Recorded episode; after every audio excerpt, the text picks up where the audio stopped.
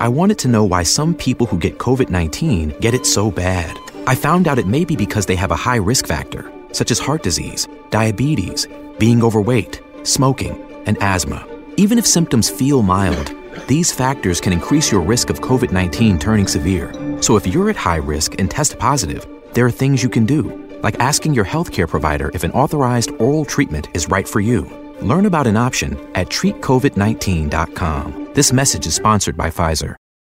Hola a todos, yo soy Stephanie y este episodio de Cuento Crimen es traído a ustedes por McDonald's. McDonald's es más que un lugar de comida sabrosa.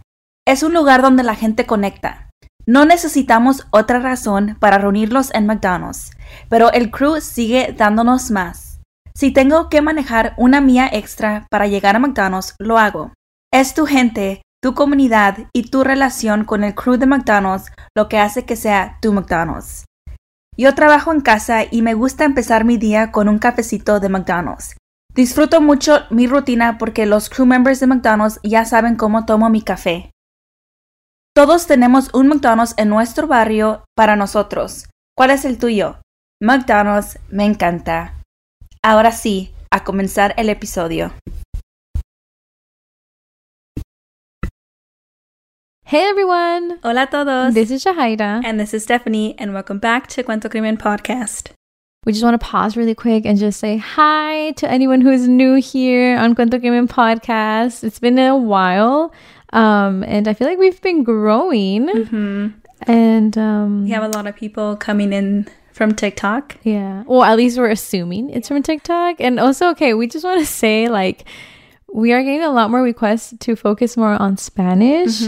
And so, okay, we can try, but you know, we are mostly Spanglish. That's what we are, who we are. And um, I just think it's hilarious, like when people comment on our TikToks, like about our Spanish. Oh, sí. like, yeah, we do get some critiques and feedback. yeah, and some people are just mean, like just don't, you know.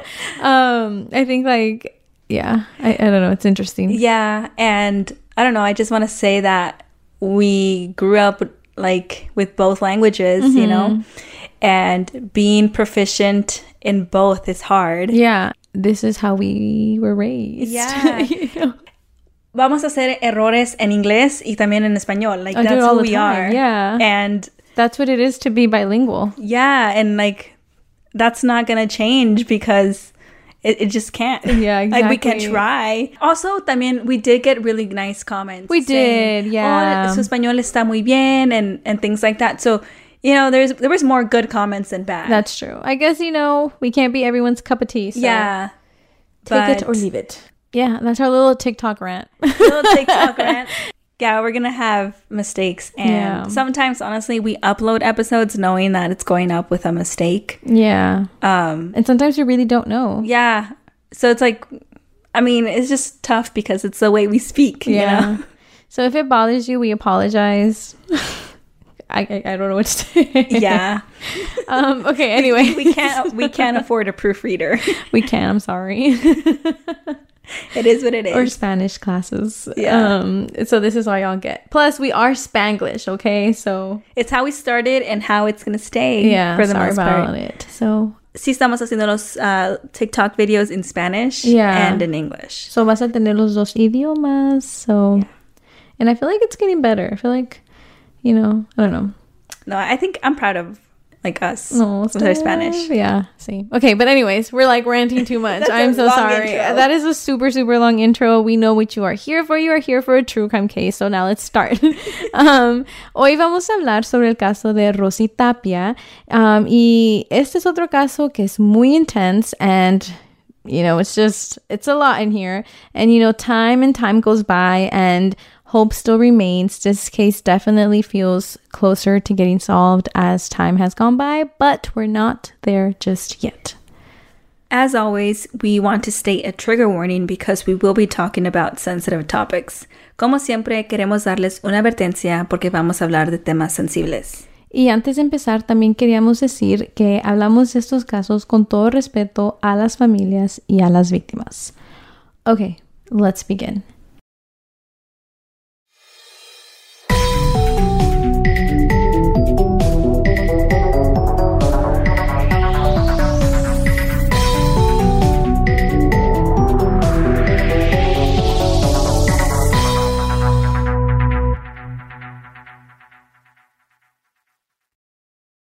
So, this case is one of the biggest mysteries, and I mean one of the biggest mysteries and the biggest cases in Utah that has left everyone wanting answers. And let me tell you, this is one of those cases that doesn't let you sleep at night. Mm-hmm. And I know I've always say this with a handful of cases, but this is one of those. This is yeah, this is one of those cases. So, if you're from Utah, you will most likely know about this case because it's one of those cases that shocked the whole state. All right, so let's jump in. So, hoy vamos a contar la historia de Rosie Tapia, who was a little girl enjoying life and she was enjoying the outdoors, running around with friends. Y ella era una niña de solo seis años and she came from a really big family. Su mamá se llamaba Luwine Tapia y su papá se llamaba Roberto Tapia. Rosie tenía una hermana de 18 años que se llamaba Emilia Elizondo, and she went by Emo. And also, she had another sister que se llamaba Esmeralda Elizondo. So these two sisters were from a different marriage. Mm-hmm. So they were like stepsisters. Mm-hmm. I mean, half sisters. And she had two other siblings de cuatro años. They were twins y se llamaban Roberto y Angelica. And the family lived in the Heartland apartments and they had a ground level apartment, which I feel like is the best. Um, and this will also be a very important fact to know later on.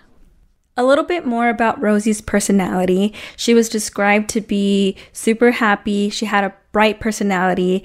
Era una niña llena de vida. Le gustaba bailar y siempre tenía una sonrisa. And it was contagious. I love, like, I don't know, smiling is contagious, you know? Yeah.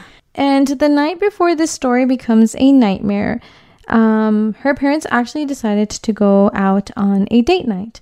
Lawine and Roberto decidieron salir en la noche and, you know, the kids stayed at home and it was just the two of them. I feel like those that are parents understand this a lot mm-hmm. and like mm-hmm. they have a lot of kids. So, you know, they need these like date nights, yeah. you know, to kind of like reset. Exactly. So it, it, makes sense. Like it was just a regular date night. Yeah. And unfortunately, like nice yeah. And unfortunately, they don't really know what's going to happen after that. Yeah.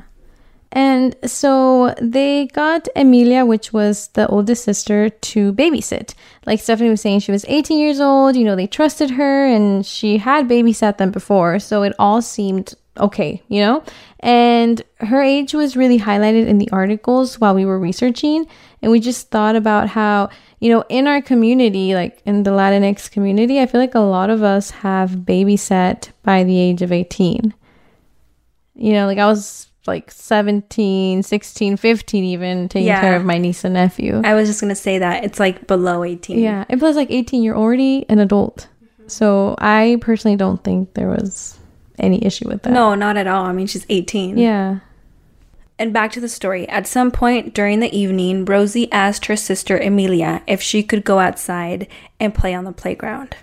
Y Emilia le dijo que sí y la caminó hacia el the playground y después de allí ella se regresó al apartamento con los gemelos.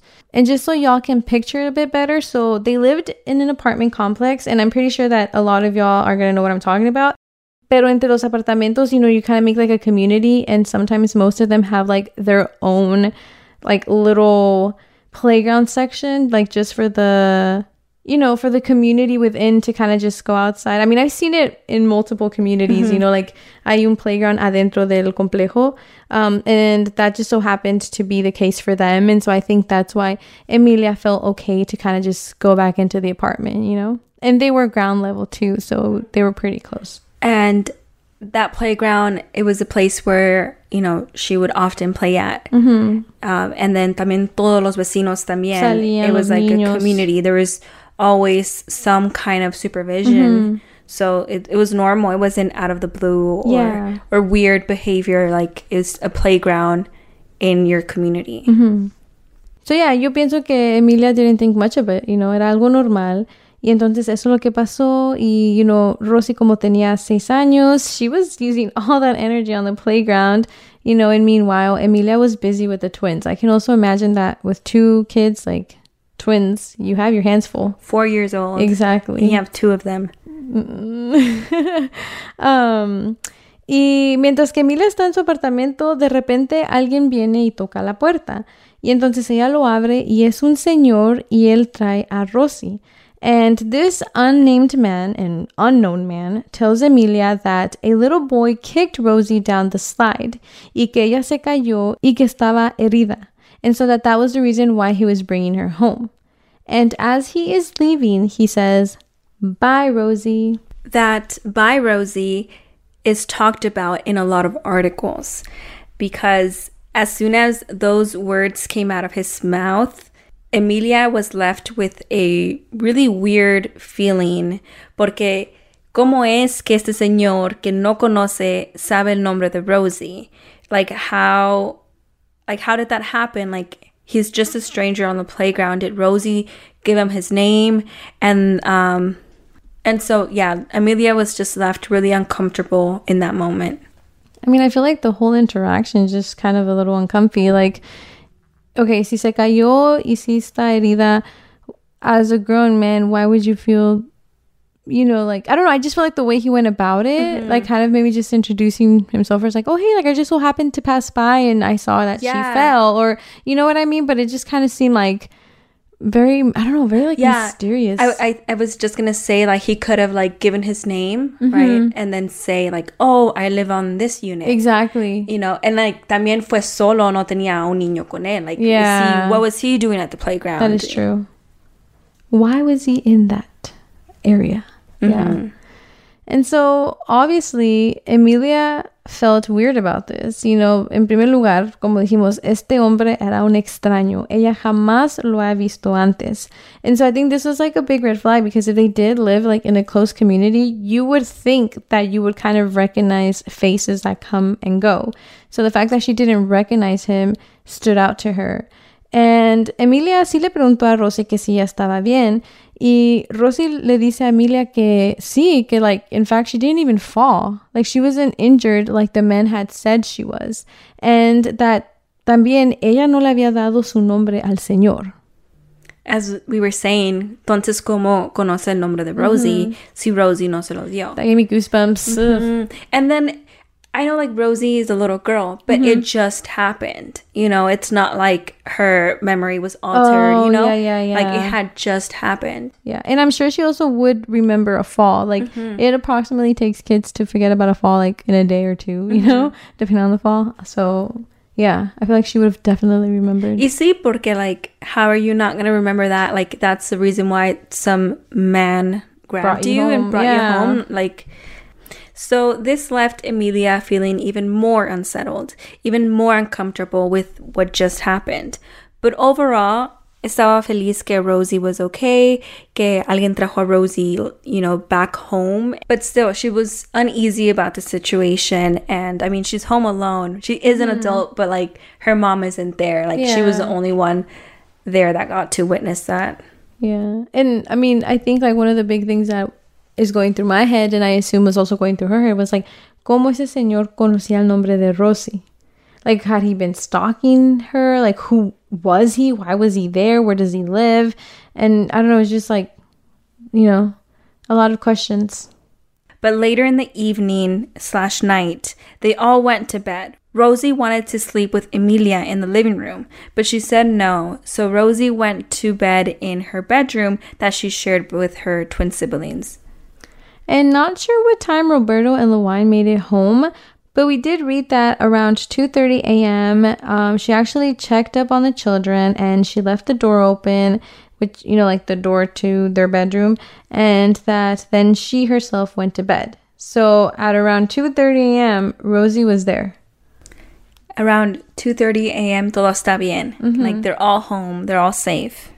But around 5 a.m., LaWine woke up and she had this gut feeling. She must have been mm-hmm. uneasy for some reason because not only did she wake up, she got up. And I think that's a big difference. Like to actually get, get up, from, up from bed. bed, that's a huge difference. So something made her get up and um, she got up and she noticed that the door to her kid's bedroom was shut all the way. Y esto era raro porque, you know, she didn't leave that door shut all the way. It's never like that. Entonces, she, you know, wanted to go check as soon as she saw that. I mean, I would too. I mean, we could have just been like, oh, they just woke up, or maybe they're awake during hours they shouldn't, or you know, like algo inocente like that. That's true. I didn't think of that. You? Like um, maybe like they have like a electronic device kind of thing. But I'm glad that she checked though, because as she peeked her head and she made her way inside the bedroom, she noticed that the twins were still in bed, so that was good. Pero después, luego, luego, cuando llegó a la cama de Rosie, se enteró que Rosie ya no estaba allí en su cama dormida. Rosie Tapia, de solo seis años, desapareció de su recámara in the Heartland Apartments at 1616 Snow Queen Place in Salt Lake City, Utah. And this was on August 13th, 1995. And in that moment, you know, that she realized that her daughter was missing, it left a sinking feeling. And I just feel like your whole world kind of just turns upside down. And even worse, ella notó que la ventana estaba abierta, like completamente abierta. The screen was removed. Entonces allí se indica que alguien pudo haber entrado por esa ventana and that for sure someone left through that window.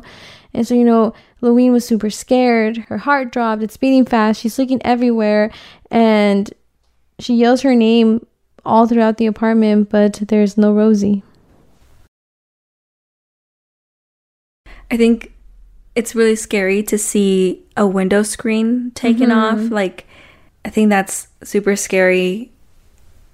It's like the real deal. hmm And, and like and like you said, she looked everywhere and just panicking, screaming her name, all while feeling her heart like dropping to the ground.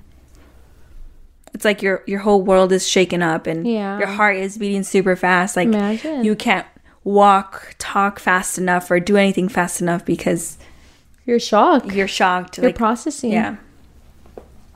And so um, Louine looked and she looked, but there was no sign of Rosie anywhere. And so they finally call and report her missing at around 6 a.m.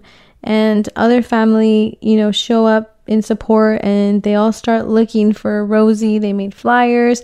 Le preguntaron a todos los que vivían alrededor que si alguien sabía o había visto a Rosie. Y I don't know, from there, like they just never stopped looking for her. Desde un principio, la policía pensó que Rosie se despertó in the middle of the night and just decided to go out by herself. And obviously, Rosie's family didn't think that because mm-hmm. she's six years old and she's never done anything like that. Like, who walks into the dark? It- It, Yeah. it doesn't make any sense. And someone that's six years old. Yeah, yeah, that's what I was gonna say. Like, una personita de seis años, like, I don't. Se me hace mucho para que ellos piensen eso de salir Yeah. por la ventana e irse. Y sola, y más cuando tiene a dos hermanos en su cuarto. You know, like, it, it, it would make more sense if she, like, woke them up. and, Yeah, like, exactly. you know, let's like be they would definitely have heard her, I feel right. like. It's like two, and then it's a window screen too. Because, yeah, they might be like heavy sleepers, but I feel like a six year old trying to get out of a window is not going to be the neatest That's execution, true. you know? So, there were also some signs of forced entry, though. The window screen, like we said, was bended and it was taken off. And later, they also found a footprint on both of the curtains and towel that are that were both inside the house. Entonces los investigadores empezaron a investigar. Mm-hmm. They started questioning everyone, just trying to get as much information and to learn more about Rosie and like the people in her life and talking to neighbors and people Yeah. surrounded in that community. Y allí es cuando Emilia les dice a los- investigadores y a su familia of something strange that happened. And, you know, how earlier in the day a random guy carried Rosie to her apartment because she got hurt. Y que el señor dice que él estaba viendo a los niños jugar y que él miró que um, Rosie se había caído y que necesitaba ayuda. And so that's why he offered to take her home. Pero, como habíamos dicho, Rosie dijo que ella no se había caído, que ella no estaba herida. So I feel like that's the biggest like red mm-hmm. flag. Emilia was able to give them a description, and it was a white man wearing a baseball cap and sunglasses. And that's how the first sketch was created. because later on we will be talking about a second sketch. So at this point, this is a description for the 1st mm-hmm. sketch. Right away, there was a huge investigation from the community. Uno de los vecinos reportó que él escuchó um, gritos esa mañana que Rosie se desapareció.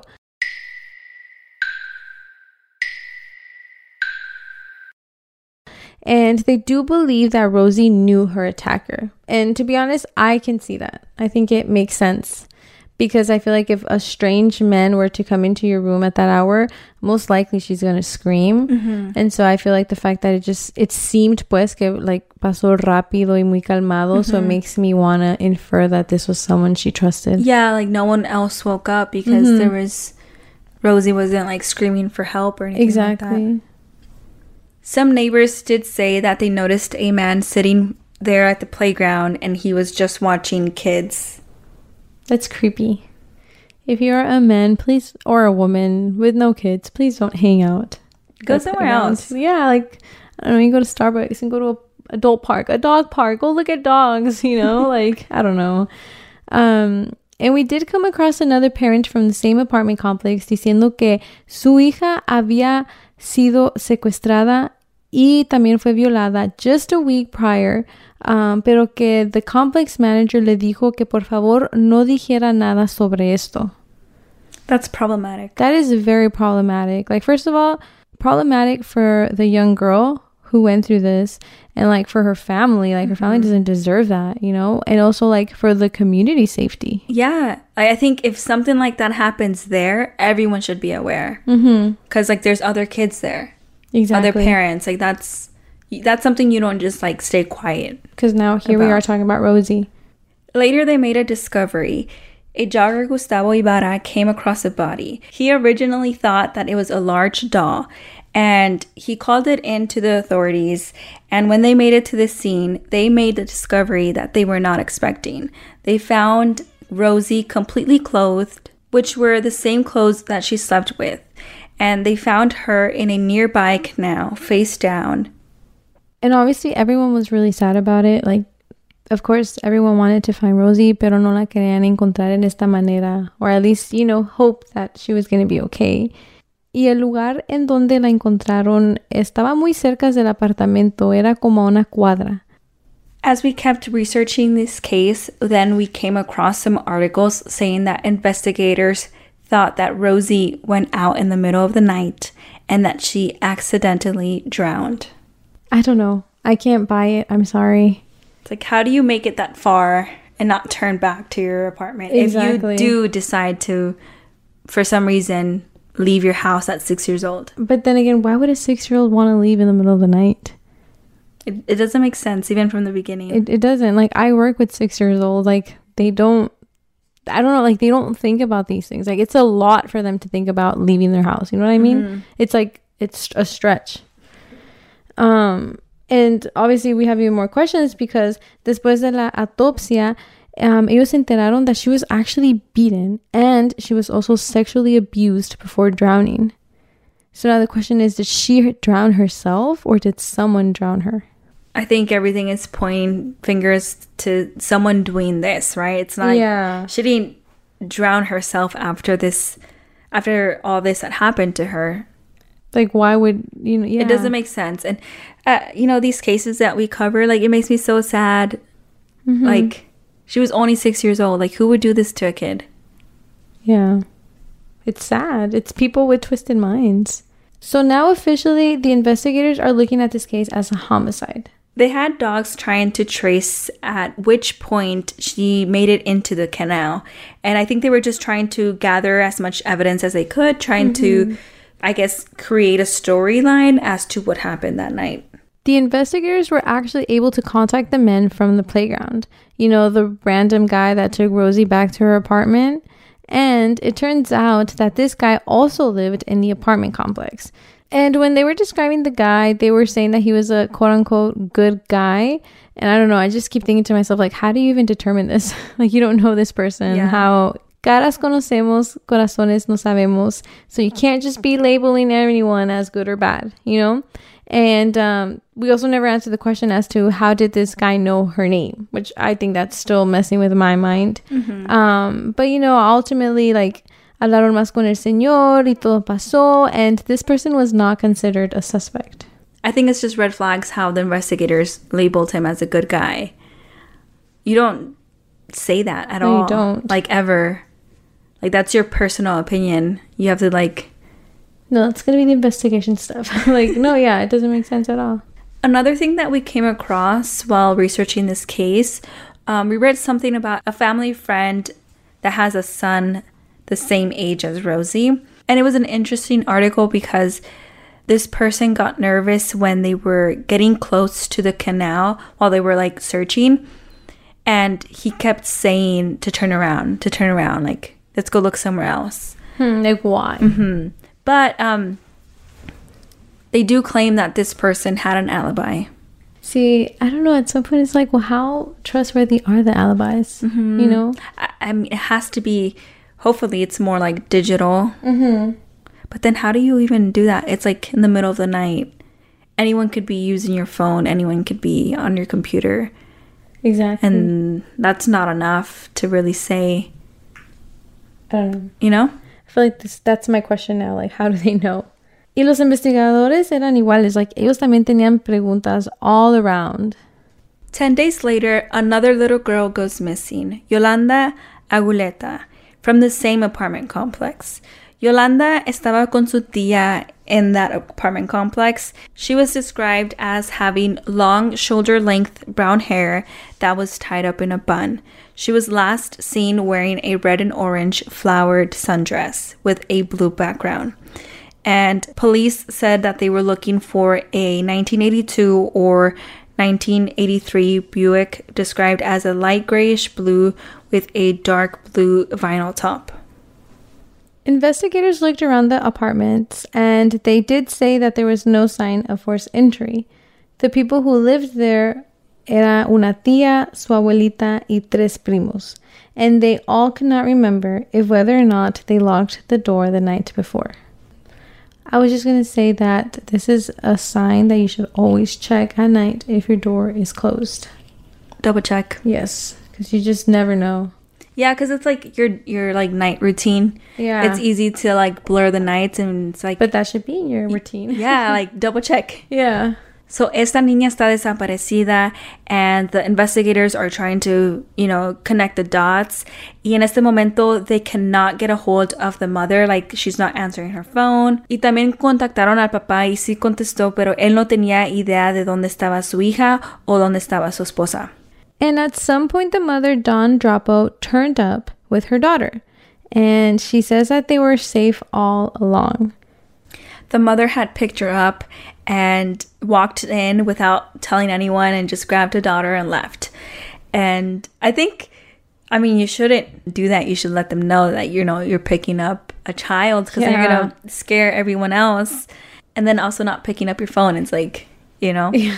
And then also también like this is an apartment complex that has gone through a lot. A lot. Yeah, I was going to say that. It's going through a lot. It- yeah. like they just lost a little girl and like yeah. I think it's like an like an honest mistake. She didn't think much of it. I mean, it is her daughter, Mm-hmm. you know. But then at the same time, like just be a little mindful. Like avisar, like hey, me va a llevar a la niña. But I guess it could just happen, you know. Like you're not used to saying, "I'm gonna take my daughter." yeah, I guess they were sleeping. A lo mejor no los quiso despertar. Yeah. And now we're gonna like shift back again to like Rosie and you know her family. So some suspicion did grow on Emilia because supposedly people were saying that she had a house party, that she had actually invited some friends over, ya que pues ella estaba encargada esa noche de sus hermanitos y de la casa. Um, and so people were saying that yeah, she threw a little get together and that possibly one of the party attendees were the ones who abducted uh, Rosie, but this was never proven. Like, so we don't really know if there really was or if there wasn't a party. And in the year 2010, it turns out, and they finally connect the dots, that the playground guy was never interviewed. Yeah, I see you, Steph. Like that Sin is palabras. that is like the worst thing you could do to a case. Yeah. Not immediately interview the people that were involved in like the last couple of years. Or days. possibly a person of interest. Yeah. You know? And it's also like, well, I'm not a professional. Yo no sé cómo trabajan los investigadores. Pero me imagino que eso va a ser una de las cosas en tu lista. Like, interview the suspect or like one of the potential suspects, you know?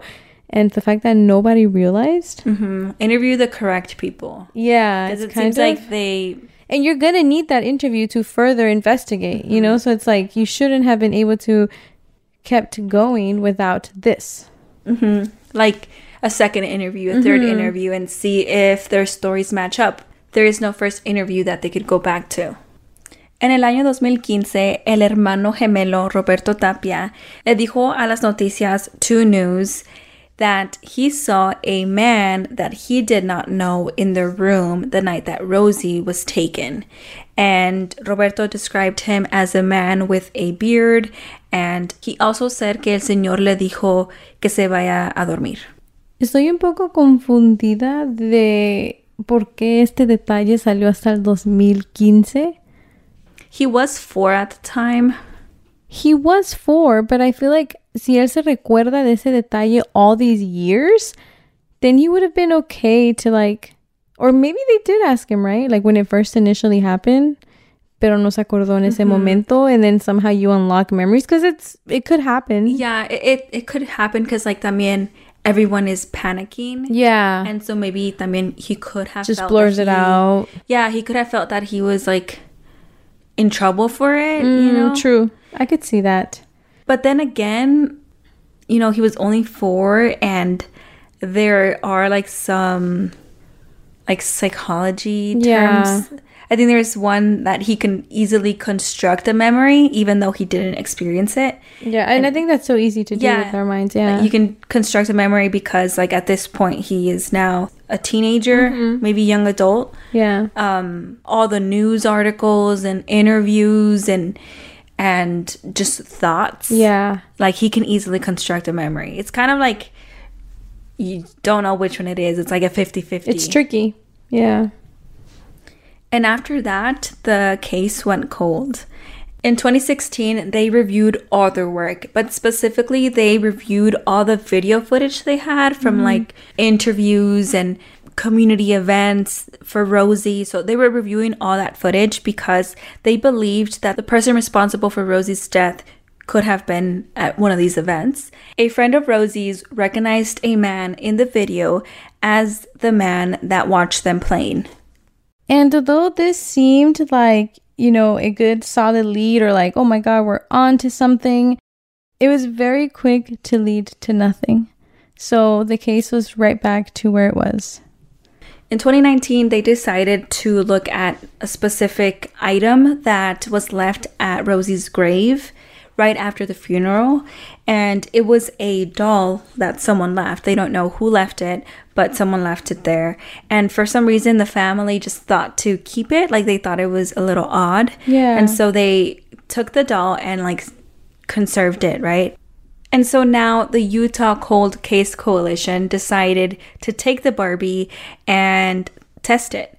And the Cold Case Coalition is an volunteer nonprofit organization that assists families and the public with unsolved murders, missing persons, and unidentified human remains. Um, but yeah, like back to the Barbie, like it's odd that someone left a Barbie. Usually it's like flowers, right? Yeah. But then I Or like she's a kid too. Yeah, I mean, I could see the Barbie doll. I see like people like leave toys for, you know, young children who have passed. Pero siento que siempre es alguien like close to the family. You know, like it mm-hmm. wouldn't I don't know, I at least feel like it's something very intimate. So I feel mm-hmm. like at least her close family, like sus papás, would know where that Barbie came from. Mm-hmm. Type of thing. That's true. I don't know. It's like, But it is a little creepy. yeah. They were able to extract testable DNA off the Barbie. And eventually, a guy comes forward saying that he has some very important information to share and that he's kind of been wanting to share it, pero que no se le ha dado la chance. Y entonces él dice que la mañana que Rosie desapareció, él miró a un teenage boy que iba caminando muy temprano en la mañana hacia la dirección del canal. Y dice que él notó que este muchacho traía puesto un par de jeans que eran de dos colores diferentes. Pero que ya cuando él se acercó al muchacho, he actually noticed que sus jeans weren't two different colors, sino que los jeans estaban mojados. So I feel like that's, you know, a little a little flag right there. Like who is this person? What were they doing so early in the morning? Um, especially, you know, her body was found there, so it's just kind of Yeah, and then like his jeans are wet. wet. Yeah. It's like the biggest question, and it's kind of like suspicious. Investigators were able to produce a new sketch of this teen that we just described, but this is years later. This is now 2019 that we're getting a second sketch of a different person. So now we have like two different possible suspects and a big gap. Mm-hmm. A I big like. gap. Yeah, the Yeah. first person, like the first sketch is the playground guy, and now the second sketch is this teenage boy. Yeah. And so the way that the witness describes this suspect, he says, um, and describes him as a teenager at about 16 to 17 years old, y que era un hombre, and that it seems like he was Hispanic and that he had a slight build and a narrow face with high cheekbones. He was seen wearing denim jeans, a white shirt, and a medium length gold chain. The investigators are hoping the public can help them identify this person from the second sketch. If you have any information, please contact the Salt Lake City Police Department at 801 799 3000. Los investigadores esperan que el público pueda ayudarles a identificar a esta persona. Si tienen alguna información, comuníquense con el Departamento de Policía de Salt Lake City al 801-799-3000. When this new information came public, a man named Danny Woodland came forward and he admitted that he would sneak in to see Emilia. And he thought that he was going to be questioned in 1995, but he actually never was. I think it's odd because there were rumors that she had, you know, a house party that Yeah. night, right? So you would think that investigators would follow that and then You find out that, you know, she had people over here and Yeah. there. Like it wasn't a house party, but like she had visitors here and there. And I, you know, Exactly, if they yeah. would have, you know, like gone after that lead, they would have known that then. And so when this sketch came out, Danny texted a friend who would also hang out with Emilia and knew about the window and like, you know, would go talk to Emilia through the window or like sneak in through the window. Mm-hmm. And and this other friend responded saying, "That looks just like you, dude." That's a again a big hint. And this guy responded saying, "No, that ain't me. It looks like you. It looks more like you than it did me." I don't know. I feel like fighting if whether sketch se parece a ti or no. Like, why are you so worried about it? Yeah. You know? It's like pointing fingers. Yeah. Like, no, you, no, you. But like, oh, that's that's suspicious cuz it could yeah. it could be that one of them yeah. is guilty, but it's you know trying to They're play trying cool to. and be like, no, you did it. It looks like you. So investigators called the neighbor who helped design the sketch, and they presented him a lineup of the images, and included Danny's friend. And guess what? The neighbor Tons picked stuff. him. And they talk to him, but there's no articles on what happened after this. Like, no hay nada que dice qué información dio, qué preguntas se preguntaron, why was he checked out, like, what happened there? It kind of felt like a a cliffhanger. Mm-hmm. And so then in 2018, Rosie's Law was passed in Utah. And Rosie's Law would require the state to maintain a cold case database. And they also started the Rosie Tapia Identification Project, which basically allowed no cost of DNA testing of human remains in the states of Arizona, Colorado, Idaho, Nevada, New Mexico, and of course, Utah. The family has also set up a tip line at 385 258 3313. If you call in with a tip, your identity can remain confidential. This phone number does not reach police. You can also leave email tips to who killed Rosie at gmail.com. The Salt Lake police say that the case remains open and active regardless of how many years it's been. And like we mentioned earlier in the episode, if anyone has any information on this case, please call them at 801 799 3000. La policía de Salt Lake dice que el caso permanece abierto y activo. Y ellos dicen, como habíamos mencionado, que si alguien tiene alguna información sobre este caso, que por favor llamen al 801-799-3000. That's all that we have for today's case. It's a really sad one because Yeah. it's been like over 25 years since Rosie went missing and Yeah. was murdered. And, you know, the family is still waiting for answers. Like, despite it being that many years, like, Mm-hmm. you know, it, it, we're waiting for answers. And I feel like, oh, well, I'm inferring, pero cada año que pasa se pone más y más difícil de no saber dónde está Rosie. And it's frustrating the fact that like investigators, you know, there's like gaps in their Yeah. investigation. It is. And like if, if there weren't any gaps, maybe maybe like this would be a solved that could have been a you know? difference. Yeah. No, yeah, for sure. But yeah, but definitely we do encourage anyone that has any information on this case, you know, to speak up. Like, regardless of the years, every case deserves to be solved and every family deserves answers. Thank you all so much for listening to this week's episode. Um, we truly, truly appreciate all the support, and we will see you all next week.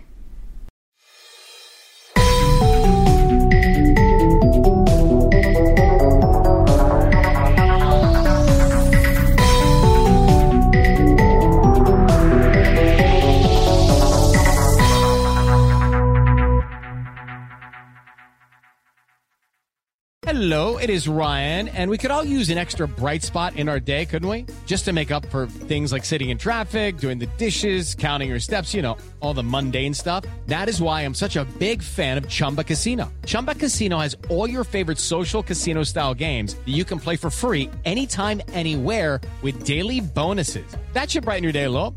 Actually, a lot. So sign up now at chumbacasino.com. That's chumbacasino.com. No purchase necessary. Group. Void were prohibited by law. See terms and conditions. 18 plus.